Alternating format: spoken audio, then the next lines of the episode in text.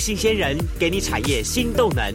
杜伟与他的创业朋友们与你一起 Go Fly Win，欢迎收听大创业家。F 一零一点七兆赫教育之声教育广播电台，欢迎收听大创业家节目。大家好，我是杜伟。嗯，我们在大创业家节目当中，我们陆续介绍过各种类型的创业，但是呢，从二零二二年开始呢，我们开始想要针对一系列的所谓的创新创业者呢，来进行一个介绍创业。那么今天节目当中非常高兴，在刚过完年之后呢，邀请到了呃我们的第一位创新创业的这创业者呢，就是来自于用声音来做创业的这行业。想说用声音做创业啊，不就是我们现在做广播吗？每一个人都这么想啊啊，就是广播电台呀，没错，广播电台是用声音来做创业，没错。但是现在的因为科技的发达呢，它开始有很多很多的构思跟构想，它可以应用到很多层面上去。比方说，把声音应用在嗯人事人事结构，应用在。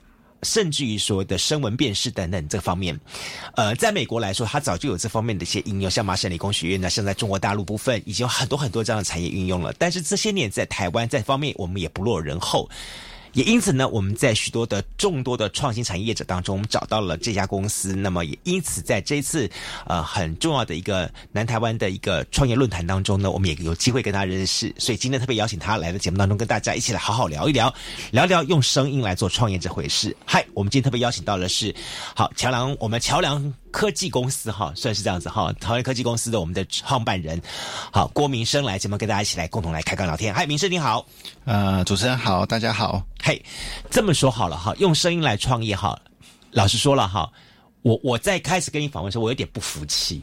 OK，论声音嘛，对不对？我们这个我们这个老屁股，当然。做广播做了三十年了，我和声音还输给你吗？尤其是说在多年前，我们所服务的这个中广公司，早就已经在思考说怎么样子把声音用在创业这一块。但是当我看到你，你所谓的把声音用在听音辨才这这四个字上面的时候，我被击垮了，你知道吗？说哈，听声音还能够。辨别这个人的才能，还能够然后把它分析他适合什么产业，这实在是很难想象。这个部分是什么样的概念？是不是能跟大家简单说明一下哇？啊，OK，就是呃，过去的话，我们常听古人说，就是可以从声音去做辨认嘛。嗯，那那个时候就是呃，看到说可能现在的 computer science，嗯，相对来说变得更加发达。嗯，那我就在想说，这件事情似乎可以用来。解决从声音去判断跟性格之间的关联性，嗯，所以我们公司就开启了这样的尝试，嗯，那也在可能去年，嗯，算是得到了一个初步或者是还不错的结果，这样子，嗯，所以真的是可以用声音来辨别这个人到底适合什么产业，不只是认为他说他适不适合做，比方说主持节目啦，或者是做播报啦，或什么之类这么样简单的东西，等于说你们从声音的一个表层上面，又跟 deep 的去挖掘说声音当中所展现的特色。呃，可以这么说，就是说，嗯，我们从声音，然后可以去做一个分类，嗯，然后可能去判断说，哎，这个人比较像是 Apple 或者是 Orange，嗯，或者什么之类的。那这件事情可以告诉我们，可以告诉我们说，这一个人他先天的优势，嗯，以及他可能在潜意识善于用什么样的方式去处理事情。所以今天，呃，从同一个职业来讲。对于不同的类型的人，举例来讲是 Apple 或 Orange，嗯，他们怎么样去胜任这份工作，嗯，所采取的方式就会不太一样。所以你会看到说，我们其实不是只有在于选这块，而是在预用流，其实我们都有对应的 solution。比如说这一个人可能同样都是在做呃柜员的位置，嗯，可能对待他有一些人会需要把事情交代的非常的详细，嗯，然后去细明细有 SOP。那另外一块的话，他可能就是可能对于人比较敏感，所以他可以很清楚的察觉到客户的需求，但是他。相对的来讲，他对于呃自己的 control 嗯会比较高，所以不希望主管给他太详细的命令。啊，这个这样的带人的方式就会不太一样。那这个东西从声音就可以得到。艾伦，你知道吗？我刚刚跟郭明正好在聊的东西的时候，我瞬间那时候心里浮现脑海是什么东西啊？这不就算命啊，对吧？用声音来算命。对，就在以前，我们唐国师是用什么星座啦、什么之类的分类嘛归纳。其实我我我一直觉得说说，不管是呃。这个所谓的嗯人事资料，或者是说在所谓的这个算命来说，哈，都是一种叫做什么呃归纳数据的东西。它就是把很多的数据把它重新整理归纳之后，然后你适合什么，你大概类型什么东西，然后这个地方。其实尤其是算命在这一方面是个这这个特特别呈呈现出来。那 OK，你的这个听音辨才来说的话，桥梁做的也就是这个事情，对不对？啊，对，没错，一开始的事情就跟呃刚刚就像你说的一样。但你能够把它分类，我觉得这一点很不容易。就是说，从声音什么样的声音叫做什么样类型的分类，这点怎么样子把它分类，这点我有点还是搞不太清楚。比方说，好了，对，像我像我们做广播来说，哈，我们大家听得到吗？就是。好像听起来辩才无碍，OK，然后声音很很很快速，很快乐快乐这样感觉，OK，基本上这种人应该就很适合当业务啊，当什么的，大概联想到就是这样东西。然后，可是我们要现在碰到主播的时候怎么办呢？主播在正经八百的报新闻，然后这样类型的人，就就就。他不是会有一种嗯，因为他的工作或因为他所处的这情况而做一些声音的调整吗？对。那等于说，在这种情况之下哈，你们怎么样子做初步的把它分类出来？啊，你们做了哪些事情？是不是能跟大家来做进一步说明？哦，可以，欢迎。就是说，嗯，我觉得我做一个举例好了。嗯，好。就举例，像刚刚我有讲到苹果跟橘子嘛，那我们怎么判断？呃，它是苹果，它它是苹果，它是橘子。对对对。其实有很多方法，那其中一个方法就是从外观的颜色嘛，比较偏红的。啊，跟比较偏橘的，橘的变成橘子，红的变成是苹果。对，那当你先定义完这件事情之后，你就会发现，呃，被定义成苹果里面它的水含量跟橘子的水含量，橘子的水含量比较多。那事实上我们在做这件事情的时候，我并不是一开始先从你的声音帮你下 labeling。啊，嗯而是针对你这个人啊，从心理学的类型先帮你下 labeling，我才让电脑比对被我们下成 orange 或下成 apple 的，它的声音本身有什么样关联性啊？对对对，是从 OK 这么说好，我们很多人是说因果因果，那我们想说要有因才有果，那是在你们先就所谓的广大的数据。广大的果当中去收集起来之后，然后导分析它的因果因的这个原因，对，然后呢，最后分类分类分类出来这样子。那将来就是在大家以后之后，如果说 match 到这样类型的人的话，他大概就属于什么什么归项这样东西出来。嗯，没错。所以他一开始的基础是在所谓的心理学的基础上，心理学的基础上，所以我们并呃我们公司并没有去开发一套新的心理学。而是沿用本来就在市面上的心理学去下 labeling 而已。哦，对。但是过去大家没有从这样的 labeling 跟呃心理学的这个性格的 mapping 之间找出那个关联性。那我认为这件事情理论上应该要是可以办得到的。嗯那桥梁就跳起来做这件事情。所以我可以这样说吗？声音某部分来讲，对呃桥梁来说，呃应该说是一个媒介而已。可以未来的话，可能你们可能开发还是会。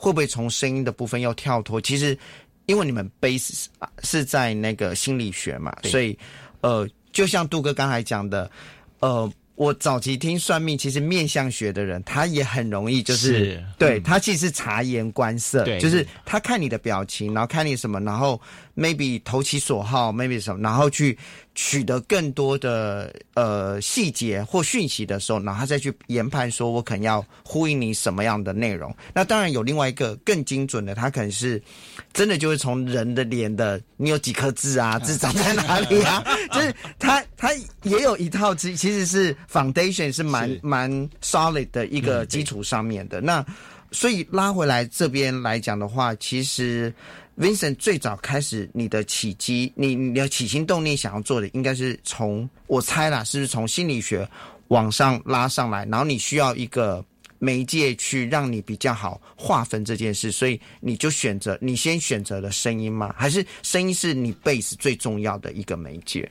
呃，其实就是先选择心理学，然后心理学的话有。现在你心理学这套是从哪一个大师的手上那分析出来这一套？哦，这一套的话是那个时候我在中山大学，然后有一个气管系的杨教授，然后还有引进了一个叫 Human Dynamics，然后我是先把这套东西用在我身上，OK，然后发现效果还不错，OK，然后那个时候我就想说，哎，可能跟我呃一样，对于未来相对来说比较迷茫的人，对，呃的比例还比较多。那我在想说，有没有办法让大家可以去找寻到自己？所以那个时候，其实一开始你可以发现，起心动念是想要从心理学的角度去让呃大家可以先更认识到自己，然后借而从呃从认识自己之外，呃认识到自己的使用说明书。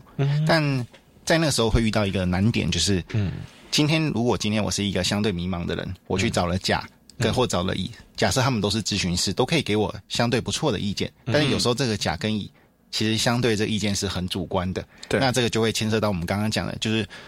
有很多算命师他算的很准，但他的东西很难交给徒弟。嗯，一个很大原因是对他来讲这是他的经验。嗯，对。那我希望我们公司人做到的事情是如何把这个经验可以用数据给量化出来。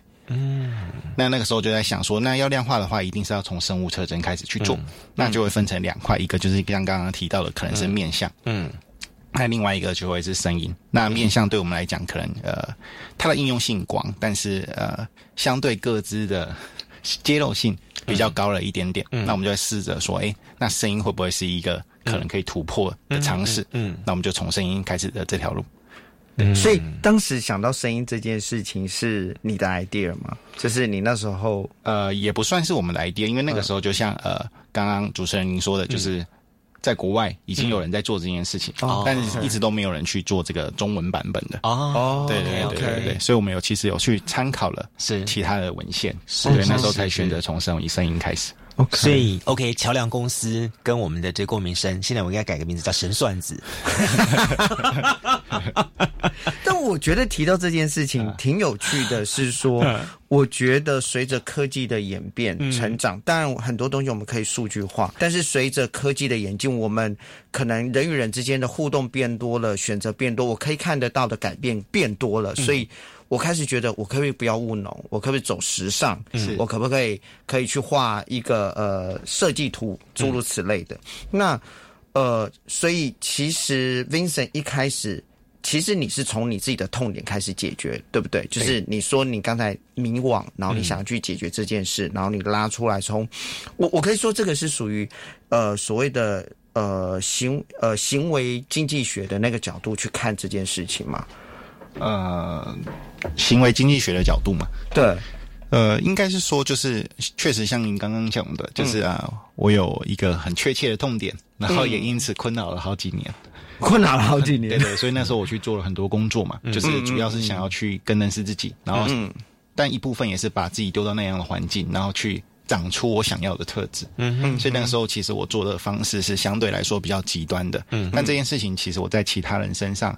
来讲会觉得说，呃，对于有些人来讲，他明明呃就是属于会游泳的。举例来讲，你不会让鱼爬树嘛？嗯，对对对，就大概是这样的概念。那有没有机会告诉他说，哎，他同样要从 A 点到 B 点，嗯，但适合的路径是透过游泳这一条。之类的，嗯嗯，那所以我们把我们自己定义成 map，就是 M E P，嗯嗯嗯，就是 M A P 的话是物理的导航嘛，所以我们会称自己可能做的事情会相对来讲比较像是人生的导航地图。那人生导航的地图有一个很大的关键点，就是前前阵子我们其实有呃协助一个算是客户吧，嗯，然后去跟他探讨他的一些的问题。那实际上他会说，哎。我们怎么只有分析可能他的性格，但是并没有告诉他要何去何从。嗯，但这件事情就是呃比较吊诡。我跟他说，我们没有办法帮他客户做决定。嗯，所谓的导航，嗯，代表的目的地是你输入，我只是告诉你哪一个方式更适合你去到达那个目的地而已。嗯，那这个是我们可以提供的价值。你这句话说的好，为什么呢？就说 OK，我们今天用 Google 地图来说了哈，导航的情况下，你可以走 A 路、B 路、C 路。当你走错路或走不同的路的话，它马上又帮你计算出来不同的路子出来。所以到最后走哪一条路还是你自己选择的。对，但是呃，应该说，但是那个目的地的这件事情，可能是要你自己要自己想好，你要自己填。对对对。那有一个可能是大部分人不知道那个目的地是什么，所以他可能。得要先从，但是呃，这个跟导航有一点比较有趣的一件事情，就是说，假设如果我不是很认认识我自己，嗯嗯，我透过这个东西，我先认识了我自己之后，呃，我才有可能有衍生出来说，可能适合我的工作或我的目的地有哪些嘛，对不对？举举一个例子来讲，就是说我可能呃，我要导航到一家餐厅，但是我很喜欢吃的，我最后。归纳出来，我喜欢吃的是很辣，然后又酸又什么？可能最后我可能的 option 就是泰式餐厅。然后我要去哪一家泰式餐厅？可能呃，我可能接受的是五百块以内的泰式餐厅，所以我最后就导航到了那一块那个地方去。那呃，我想要去呼应的是呃，Vincent 这边的是说，所以。呃，当时这件事情开始运作了之后，你怎么说服你第一个客人，然后让他开始运用你这个这个所谓的 mapping，然后进而去解决他的问题？OK，呃。其实当时候，呃，我在做这件事情的时候，其实一开始的 focus 是比较在教育这块，呃，呃，叶秉成啊，他们都有组织成一个就是教育的官方平台。那那时候就想说，那我先从台东那边开始去试试看。嗯哼，对对对。那一开始是想说，从五十个老师，然后五百个学生，OK，先去做这件事，然后看效果怎么样。那刚好就是遇到，呃，我刚刚前面讲的这一这件事情，然后。呃，加上那个时候，其实我又想找了一个伙伴，就是我的另外一个 co-founder 新宇，他从柬埔寨回来，那他是一个对教育非常有热忱的人，嗯对对。但是，但当他回来的时候，你会去面临的另外一个问题，就是你对呃公司的伙伴需要有交代嘛？总是面 面包，面包还是非常重要的。所以那时候才在思考说有没有办法把这件事情去做一个啊商业化的走向。嗯，所以那时候我想法是说，如果啊，我说的这件事情，它在教育上是有用的话，理论上在 marketing，嗯，它应该要更有效果，嗯嗯，所以那个时候我们就把这些东西拿去做可能 marketing 的案子，嗯，然后跟客客户说，可能我们可以帮他去定义一场可能呃比较好的这个行销行销的这个策略。就如果今天有个客户来到你的。跟前的话，你是怎么样子来从一开始从介入接手到辅导到最后产生一些的建议给他呢？那如果是 C 端的嗯的客户的话，其实我们没有说呃直接说给建议给你，而是我们是透过聊天的过程中，我们大概知道你是偏向什么样属性。举例来讲，就苹果或者是橘子或什么样属性，然后透过问问题的方式，你在回答的过程中，我们可以帮你。去引导跟归纳，嗯，然后其实基本上最后其实是你心里的话，透过我们的引导讲出来。那我们之所以为什么可以做到这件事情，一部分是因为呃，我们知道呃你怎么接受资讯，跟你的大脑怎么选取资讯，跟最后做决策的这一个过程。啊，对，这里这这这，我我觉得还是有一些 bug 在里面。OK OK，我我再我再问一下，比如说 OK，就比如说。你只是这样跟他 talking，在谈，中间没有经过任何，比方说，呃，比方说收音，然后，然后之后把这收音之后做什么声纹比对啦，或什么之类的。呃，这其中我们有点搞不太清楚。对哦，C 端的话一定会是做，会去做这个声测。OK，这个是没有问题的。是。那但是呃，如果是单纯一开始像你刚刚讲的，就是在啊解决他的问题上，OK，深测它就只是一个前测作业。啊，透过那个前测作业，我知道你是偏向什么样的属性，跟你选择会接收什么样的资讯之后，我们才会纳入去讨论正题。是是是是，所以对你们来说，其实声测这一块的话，是一种一方面是跟他们 touch 的一种方法，在另一方面来说话，也是借由他的这个分析，让他觉得对这个事情有更更多的算是信赖吧。这么说吗？呃，一部分上可以这么说。然后，你我举个一个比较极端的例子嘛，就是假设这一个人可能在深测过来的，他是属于呃接收资讯的方式是来自于可能社交啊，然后互动型的资讯。嗯，那基本上你要做的事情是引导他，嗯，去把他可能心里话讲出来。因为在这种类型的人，他在叙述过程的时候，他的脑袋会越来越清楚。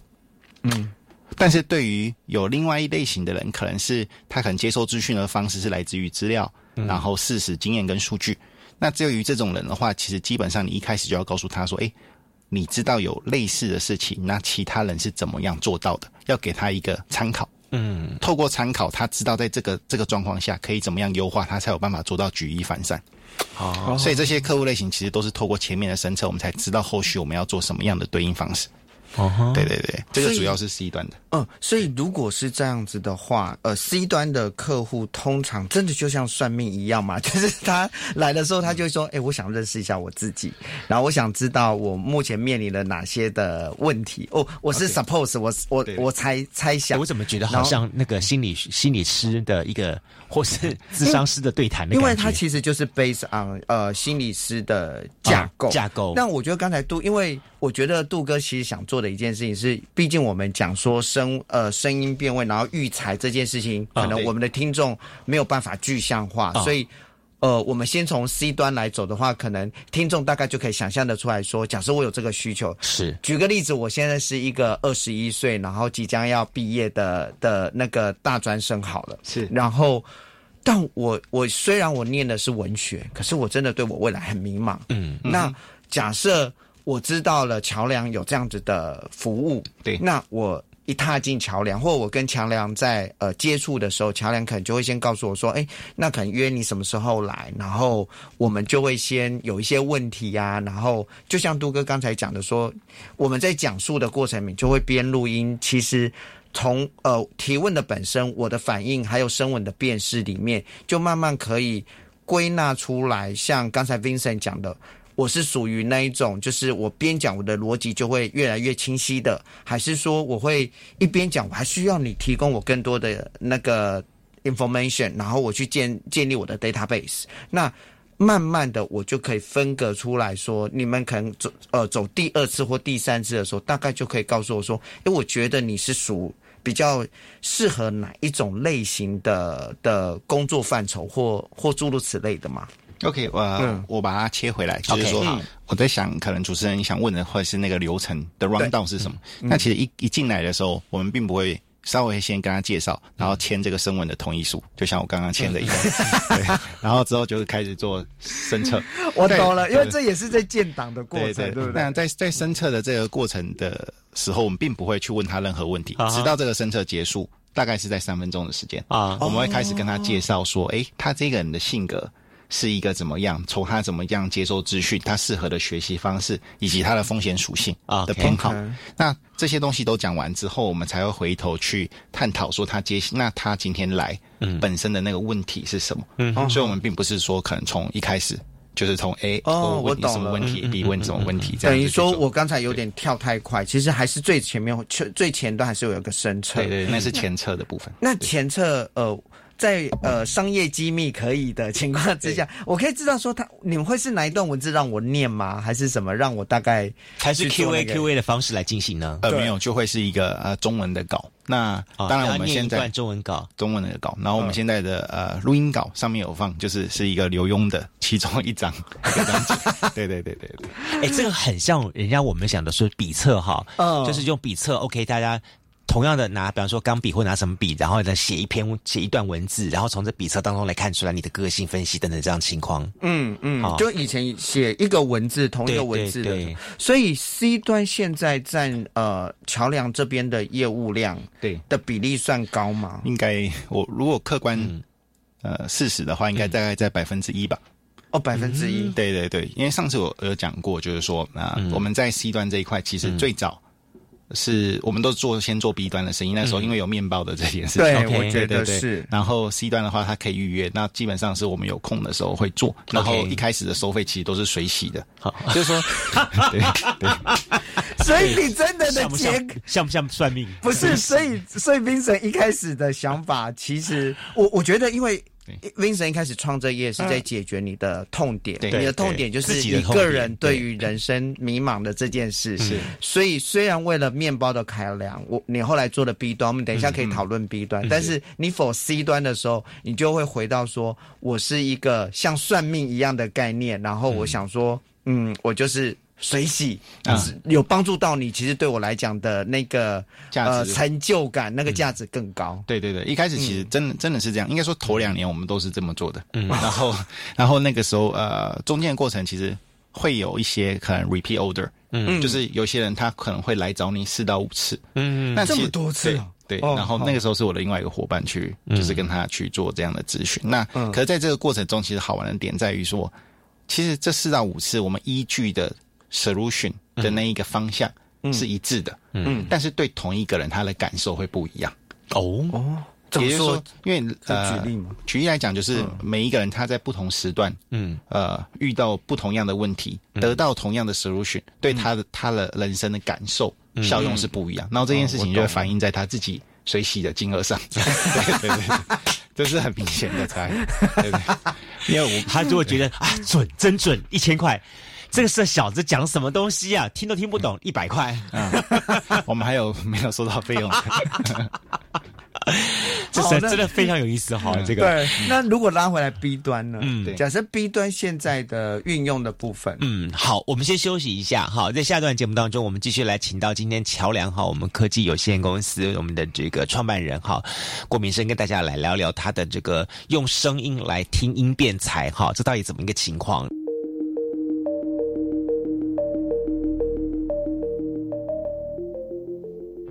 我是王必胜医师，提醒要注 COVID-19 疫苗的学生，注射前爱困饱，无空腹，注射后伫现场休困十五分，再足够密切观察十五分。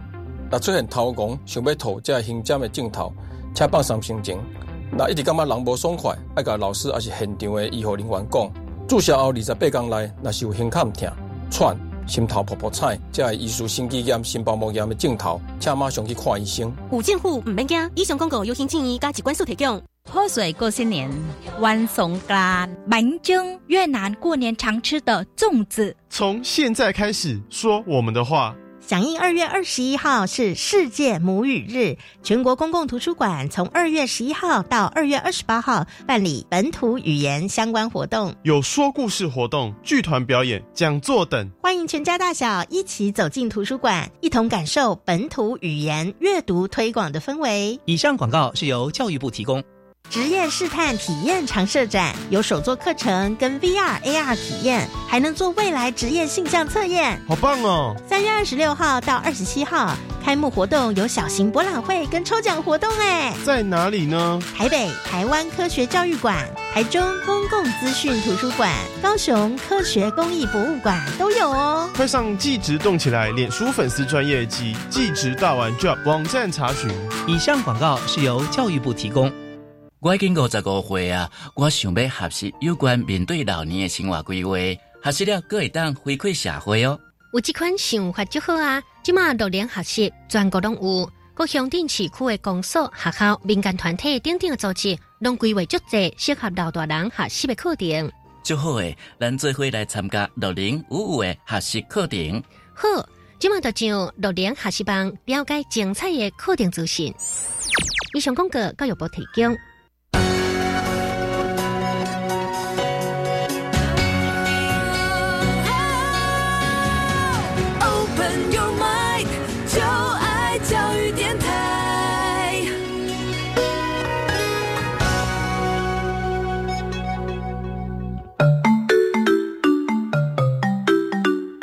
是教育广播电台高雄分台，我们的收听频率是高平地区 FM 一零一点七，恒春地区 FM 九九点三，澎湖地区 FM 九九点一，江南地区 FM 一零七点七。欢迎您收听教育电台所制播的优质节目。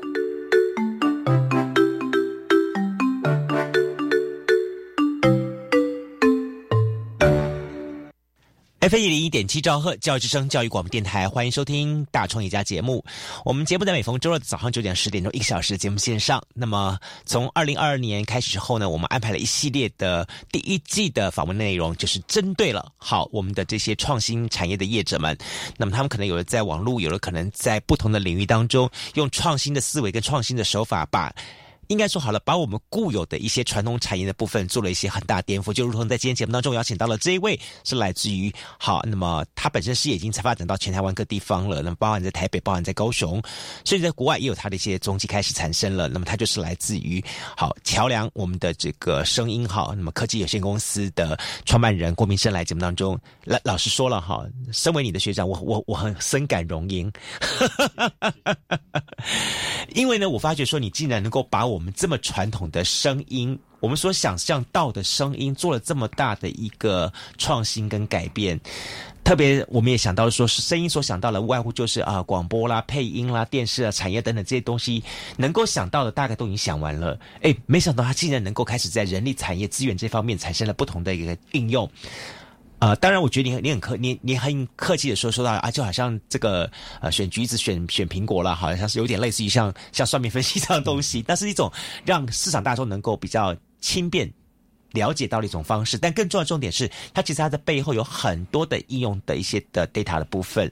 就如果刚才我们说到了说在 C 端，嗯，customer 这一块的部分，对，但是现在呢，我们来谈你刚才谈到一点是 B 端。对，在 B 端部分可以怎么去应用呢？可以做些什么样的事情呢？OK，就是说，呃，呃，过去其实大概三年前吧，或四年前，大家在谈的事情就是叫精准行销。嗯嗯，那精准行销它其实有一个概念，就是对于可能我判断出这个消费者的使用者轮廓的时候，我对应出打出一个对应的文案，然后可能对应的图、对应的诉求，然后呃，希望他可以借由这件事情去做。下单的转换，这是精准行销的这一个定义。那那个时候我们其实就在思考，就是呃，在接 B 端生意的时候，我在思考是有没有机会，就是锁定某一群人，然后这群人他本身有可能是在网络上可以再制造第二波流量的，也就是说，我只要需要花第一波流量的呃资金，然后我锁定到了这群人，那让这一群人愿意可能捍卫，或者是甚至会愿意帮我们去做分享。然后去制造出第二波的流量，然后散集到更多的人，因为整个呃流程应该会是制造流量，嗯，那怎么样到呃流量变成可能潜在的这个呃购买者，嗯，对，那到最后他去购买，对，那我们就发现说，其实，在呃心理学里面，某一个类型的人，他其实对于相对来讲，可能呃情感诉求啊，不不公不义的事情啊，会比较明呃愿意站出来发表，所以我们那个时候整个文案。然后整个素材，我们甚至成立了一个这样类型的小组。嗯，在这个公司部门里面，嗯，然后所有发出去的文案全部都要给这个小组看过，因为这些小组就是跟我们要打的这个体验是同样类型的。嗯哼，那这件事情产生什么样的结果呢？就是在大概在呃六个月内，嗯，其实他营业额就冲到每个月两千万了。我们从大概成长了五 x，就五倍左右。对对对对对，那就代表说，可能从这个角度来讲的话，既可以来帮公司省下更多的资金，因为有一些人，其实你越打广告，他会对你越反感，对他就是不会买的。那你为什么要花资金去锁定这样的体验？不用，我们就是锁定一群，他本身可能在网络上是类 KOL 的的类型的人。嗯，那文案啊、图片啊、广告素材全部都依据这样类型的人去做。转换跟调整，嗯，那我们唯一一开始要做的事情就是可能结合饲料公司，找出这个产品的爱用者，嗯，然后北中南，然后透过我们的声纹去做访谈，我就会知道说，OK，同样 A 类型的人，他是基于什么样的诉求买单这个东西；B 类型的人，他可能比较偏向哪一个诉求买单东西。嗯那当我们都确定未来打的是可能 C 类型的人，嗯，那我们就把诉求。跟文案的这个叙述的内容，全部都转换成系列型的思考方式。所以，呃，我可以这么说嘛，就是说，呃呃，桥梁后来做这一块所谓的 B 端的客户的时候，第第一个，你的产品应该都是属于声音类型的，呃呃，广告产品吗？还是因为我我不太清楚说。呃，你后来产出的，对对对对对，呃，操作的方式是可能，譬如说，像我刚刚提到，我们北中南可能先找了大概两三百个人，嗯，那两三百个人都先测一轮，测完一轮的时候会针对，当然在测的过程中会针对这样这每一个人，然后去谈说，哎，对于这个品牌或对于这个产品，他的爱好、喜爱或者是怎么样，那在这个过程中，我们就统计了一些 data，嗯，那这些 data 会跟我们后台分类说，可能 OK，A 类型的有。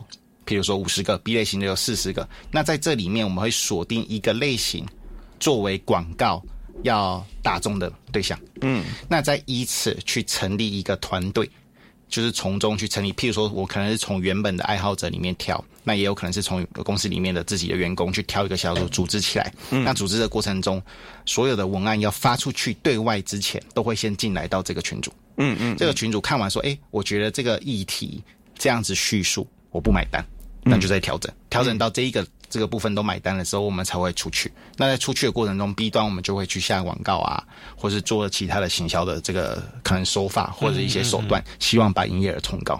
这个就是我们后买后面会做的。应应该是这样说，就是呃，我我大概组织一下，就是我自己的想法是这样，因为其实我们之前最早在做所谓的精准行销的时候，其实早期在脸书的概念的时候。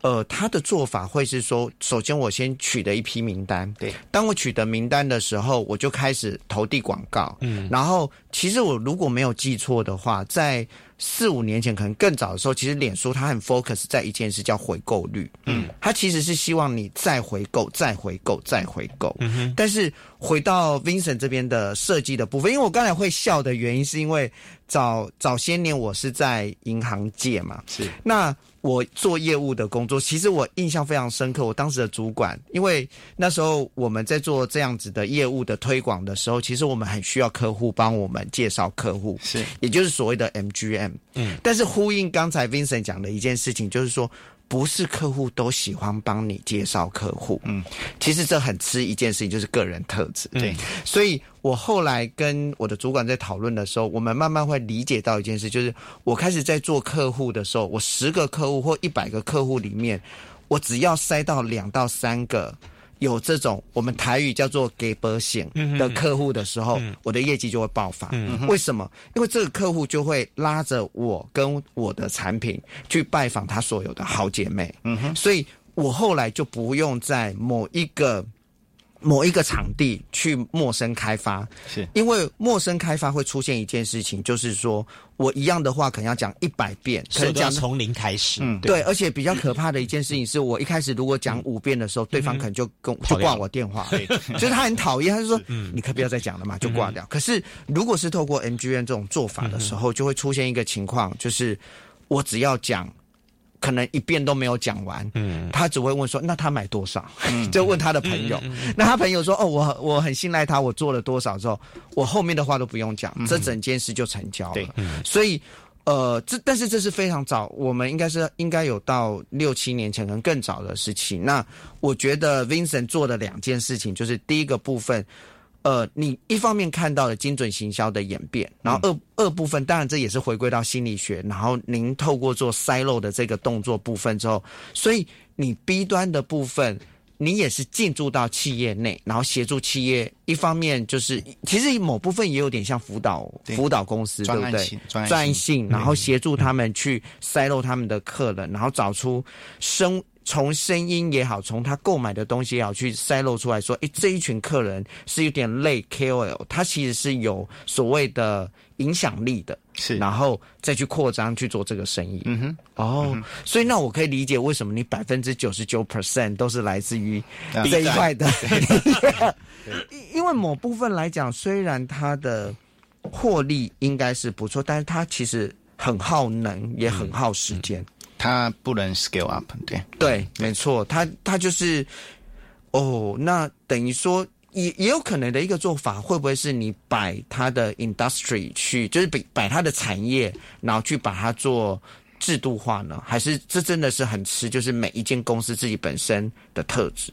呃，我觉得会吃呃公司的特质，但其实专案专案的一个很大的痛点，嗯，在于。呃，跟你签约的那一个人，他有没有在组织里面给予你正当性？但是我觉得这件事有一个未来桥梁可以做的一件事情是说，先把这样子的人也先声闻辨识。所以其实你在面对，你要先找到这样的人。对，你可以在在接洽客人的时候就可以说：“哎，你要不要来先做一下我们 C 端的这个东西去这个这个部分我可以分享一个故事，就是呃，我们有呃。有一个类型，嗯，它是相对来讲比较吃那种社会地位，嗯哼，然后跟面子，嗯。相对来说比较在意这件事情。所以那个时候我去接触这一个公司的老板的时候，我其实是把他周遭的人，就是可能属于他决策圈的圈子的，全部都测了一遍。哦，对，所以最终他是怎么买单？是他问周遭的人，全部都买单了。这件事情，他最后才付费。啊。并不是他一开始相信这个，你跟一开始跟他讲，他说哦，这个东西很好很好，但他其实不会掏钱。嗯。啊，但实际上透过可能测完他之后，我就知道他是一个决策属性偏好什么的人嘛，所以就找了他周遭的可能决策圈的人都帮他们免费测了一次，然后去叙述，哎，你是这样的性格，然后可能你在做啊，譬如说购购物的时候，你会比较在意什么样的诉求，一个一个讲，那基本上大家都买单，他。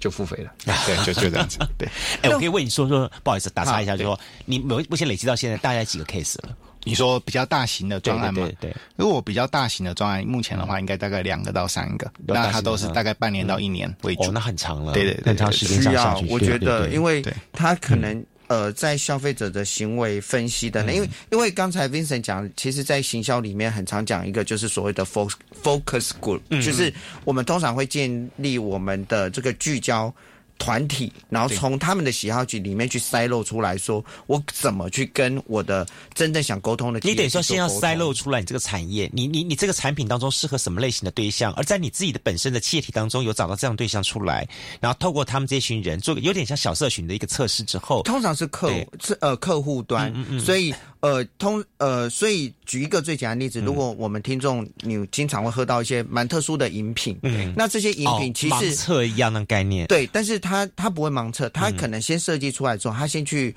呃随机挑他的客户跟不是他的客户的人都进到某一个族群，然后呃某一个场地，然后开始给他们试喝，问他们喜不喜欢，然后去确认说这个口味我未来可能要怎么做。但我想问 Vincent 的一件事情是说，从你一开始想要找到自己的痛点，然后去解决你自己迷惘的这件事，到 C 端，其实 C 端对你来讲的帮助比较。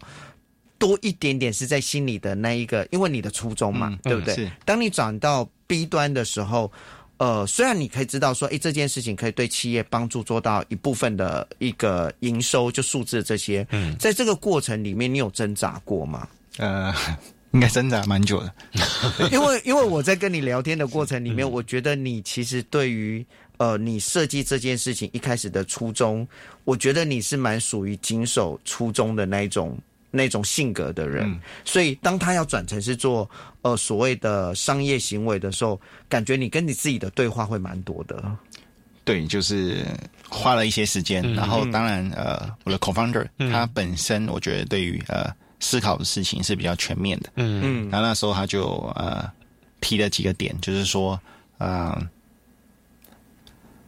我如果讲结论的话，就是呃，我觉得。呃，客观角度来讲，我最原始的本性，在还没有调整到现在的时候，我是一个比较喜欢去收集石头的人。嗯。嗯，那是就假设石头是可能资源或钱的话，嗯那我的另外一个 founder 他比较厉害的地方是他知道这个石头怎么样花费，可以更有效的改善事情，但是不是用规模化的方式，就只是把那个石头摆在杠杆的点。嗯，对对对，所以我们后来的分工就是，我就很放心的 去往 B 端的生意去走。那可能公司有赚到一些钱的话，或者是有一些时间的时候，就会让他决定说这些资源要怎么配置。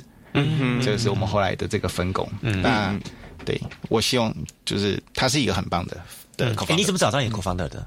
然后你怎么确认他是你要找的人呢？呃，我觉得应该会是。我先确定他是要我要找的人，然后我们曾经哈，我我们曾经听过一个这样故事，说说他找 co-founder 的是他找六本书嘛哈，嗯，好拿六本书去给他认定的这个人看他的另外另外这六本书之后他的回想情况怎么样子？哦，杜哥，您讲的是现在一个呃网络的，就是商呃财经网络平台，对对对，哦，他是讲两本书哈，对。去测试他的 co-founder 是好看他的 feedback 怎么样子？那你呢？你是怎么样子去 test 你的 co-founder？但是他其实不是测试，我稍微修正一下，他其实是。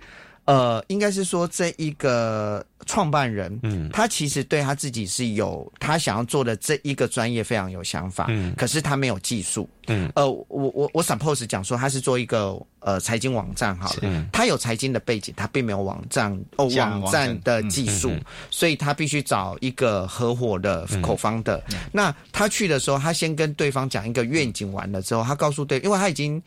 蛮认为，因为他去上这个人的课，所以他其实是蛮认同这个人。但是他要去说服他，他想说服他的方式就是：我介绍你两本书，你看完这两本书之后，你再去决定说，呃，我我们可不可能合作？OK，对。但是我不晓得说，Vin Vincent 是因为 Vincent 是要你要先确定这个人是不是你要的人，对对不对？对。然后你当时怎么选的？呃，他是他算是我以前的的呃社团的。社长，嗯嗯嗯，对，那个时候我是参加了一个，可能算是，嗯，我们叫做 IC 中山的嘛哈，呃，没有，呃，台湾大学，台湾大学，OK，就 IC 部落社，OK，然后他主档就是 IC，我们譬譬如说我们会可能会去屏东的口社国小，嗯，然后呃与他们呃那边的排湾族的小孩去做交流这样子，然后他是一个很站在我觉得站在大家的角度，然后很温馨的的一个人，因为我们叫做 IC 嘛，就是以。呃，基本上我觉得在那个地方，他们带给我们的收获比我们带给他们的更多。嗯，就是我觉得跟嗯嗯嗯呃，可能一些大学生团队可能不太一样。在在，在这个部分上，那我就买单这样的人。然后然后加上他是一个法律系背景的，然后他在大二的时候双主修社会系，就是他那个时候我跟他聊过的。然后他为什么双主修社会系？是因为他一直对于可能青少年可能犯罪有一些嗯看法。但是常常会被大家 challenge 年龄的问题，因为她并不是一个人的妈妈。嗯，那你凭什么站在青少年的这个议题上去做一些呃评论？所以那时候他去双主修了社会系，原因是什么？是因为他认为，如果我年龄是一个他本身的原罪，那我从社会结构面来了解到底是怎么样的社会结构产生了这些可能会做这些事情的年轻人。嗯。那他一直都是一个这样的人，然后那时候他在柬埔寨，呃，在一个台商的地方工作，嗯，然后他他其实，在每一天，呃，不能说每一天，应该说一个礼拜里面，嗯，他每天下班之后，他会抽两天时间，嗯，去教当地的人中文，哦，对，而且是没有收费的，OK，他就是一个对我来讲，他就是一个一直在做这件事情的人，嗯，那那时候我在做这件事情的时候，我一第一个时间就是想到他，但是当然也有邀请他嘛，那一开始可能我觉得我我那时候呃递出的橄榄枝没有到。这么明确，我只他他他后来跟我讲的事情是说，他以为他在跟我工作，但他并不知道是要来当 co-founder 啊，这是事后，这是事后的话。但是我那时候邀请了他七个月，嗯，OK，然后七个月后他才就是从柬埔寨那边回来到台湾才加入桥梁，嗯，对，大概是这样子。然后他一直在呃，我觉得在可能我在发展公司阶段上给予我非常多的很好的建议，因为我是属于啊，当我锁定东西的时候，我就会想要往那个方向冲。那他是会可能有时候会拉住我，嗯，然后可能给予一些可能很客观的建议，然后这些建议是呃有一些点，嗯，是我从来没有思考过的，嗯，但他也不会替我做决定，因为每一个人在做决定，一定那个权重的因素会不一样，他只会告诉我他 A 跟 B，他觉得 B 比较好，但是他讲讲完之后，可能 B 比较好是来自于某一个因素 factor 是我没有想到的，我会把这 factor 拿入我考虑，但我可能最终还是选择 A，他也不会生气，他就一起把 A 做好。哦，就是一个这样子的人，对，所以 even 是口方的，但是最终有一个所谓的裁量权，还是回到你身上。啊？对对，这个是我觉得每一个，毕竟你是个原始的创办人嘛。呃，对，但是我觉得应该是基本上新创应该都会需要一个最终可以拍板的人，对，没错，否则否则那个嗯。比较怕那个马车会最后会不知道往哪个方向走，那个的风险会比较高，对，会比较高一点。不过相对一点来说，我们晓得明生你自己来说的话，你自己的整个成长背景也是相对的充满的非常多的。起伏，戏剧化。对，我没有用戏剧化，因为我就觉得说，嗯，我可以用戏起伏，起伏像声纹一样起伏来形容。哇，好精准哦，杜哥。是，来跟大家分享一下好了，是什么样的一个成过成长过程，才会让造就说，今天你想要投投入到这个领域的你？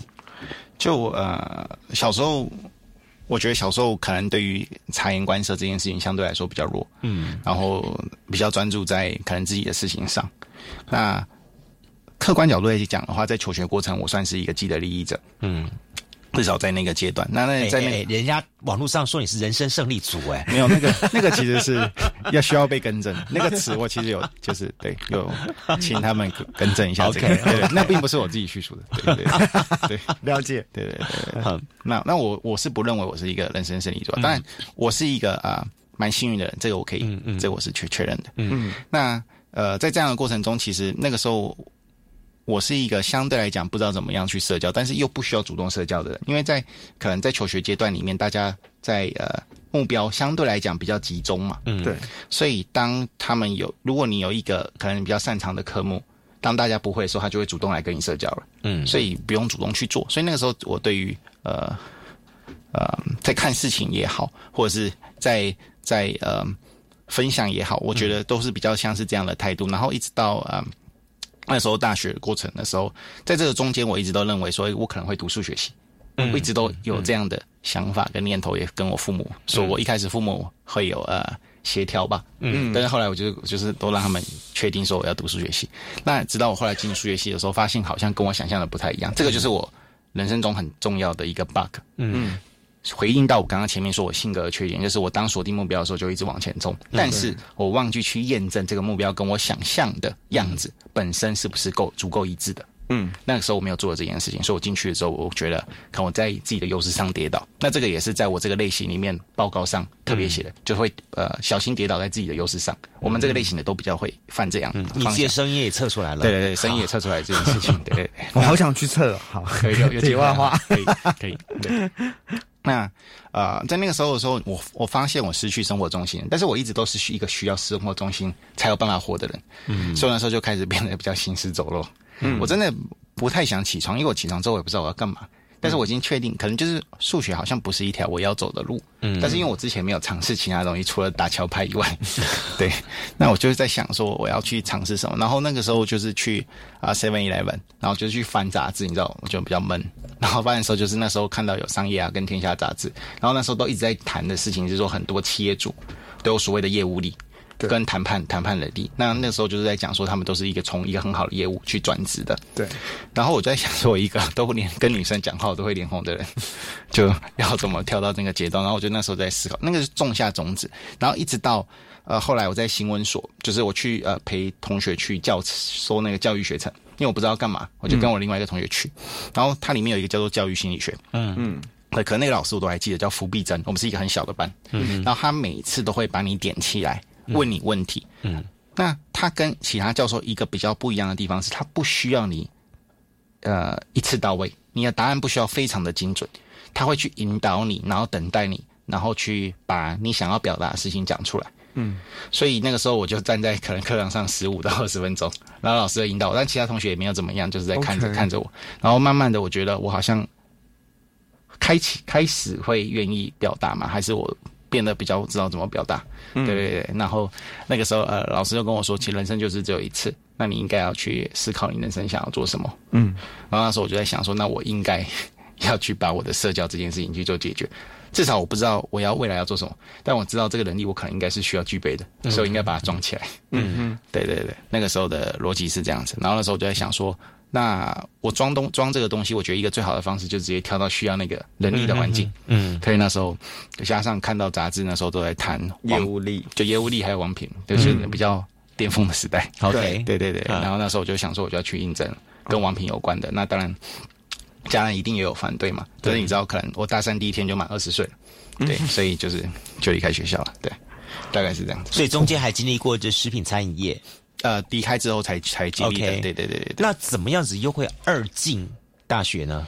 哦，这个就就是我在离开餐呃离开学校的时候，呃，后来去应征了餐饮业嘛。那中间当然是有可能不是那么顺利，嗯就是算是自我否定吧。就因为我面试的十几件都没有上，但我觉得主要很大的关系应该是跟我性格。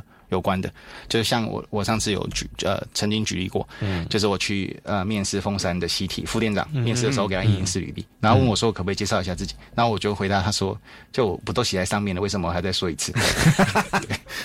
就我是一个这样子类型的人，我以前就是一个很直的人，比较不会头脑没有什么转弯，对对对，然后当然就没有上，然后没有上的时候，你就会觉得说奇怪，可能。那时候我又比较瘦，然后比较精实一点，然后想说一个相对来讲吃体力的工作，我应该是可以扛得下。但是怎么会连一点？呃，当我偏向就是社会期望我的道路不一致的时候，好像社会连一点机会都没有给我。对，然后呃，就有一点点，我觉得一部分上确实在那个时间点有一点怨天尤人。我我我可以很客观来讲，这个这个也没什么。然后。呃，就是在一段时间，我就在关在自己的房间，但一直在想这件事。然后后来我妈有跟我讲一句话，因为我跟我妈那时候跟我讲比较少话，因为她也知道可能劝不动我。她就说：“你又不偷不抢，为什么要觉得你对不起这个社会？”嗯哼，对，那也是因为这句话，我后来又继续找，继续找餐饮业方面的工作，然后一直到我接到兵单，发现我免疫，然后在面试的第一间餐饮业就上了。OK，对，大概是这样子的过程。然后我很认真，然后呃，当然每一个人都讲自己很认真啊，但是我对啊，就是努力去把那份工作做好。然后呃，基本上我也没有什么样的抱怨，就是我对我来讲，我就知道我在那个位置就是要把事情学好。嗯然后所以遇到 OK，我也会愿意去处理。嗯。就可能就对我来讲，我就觉得那个位置应该要做到这样的程度。嗯。然后直到后来，可能就是连锁店的教官觉得，哎，我可能。做的不错，所以就把我抓去场控，因为我不太会因为 OK 会生气，我的情绪就比较平稳嘛，相对来讲 是非常平稳。对对对，然后然后那一直到呃那段时间的时候，我开始做呃可能室内的盘点，然后发现说，哎，可能餐饮业我百分之八十都知道差不多了，因为对对对，那那时候我就在想说，我应该要换去其他地方，因为但是我还是比较难去知道到底人到底心里在想什么。等于说深入一点点的社交做不太到。那这件事情是怎么起头？是我在当场控的时候，我就会判断，因为我们没有限制用餐时间，所以我判断这个人的走路的姿势。嗯，跟他可能穿穿着，我要去判断说他是可以等得起还是等不起的。嗯，如果如果他这个人感觉呃比较快，然后啊就是相对来讲没有比较耐心，我一开始就会包比较长的时间等候时间。嗯，他愿意等，他基本上不会生气，因为在时间内他一定可以进去吃饭。对，对对对对。但对有一些人来讲是啊。他可以等得起，然后相对我觉得可能比较温文儒雅的，我觉得报比较短，因为增加营收嘛。啊哈，就站在站在公司的角度，哎，真的呼应你当初刚刚讲那四个字察言观色啊，对对对对，那个时候就开始做这这了解。一开始没有，但是慢慢在这一段的训练里面开始对开始，因为那是一个本能反应，嗯，你会想要观察，然后自己想要归类，然后在你的工作当中来进而去应用它。再次感谢明生，谢谢你，谢谢谢谢，拜拜，谢谢大家，谢谢。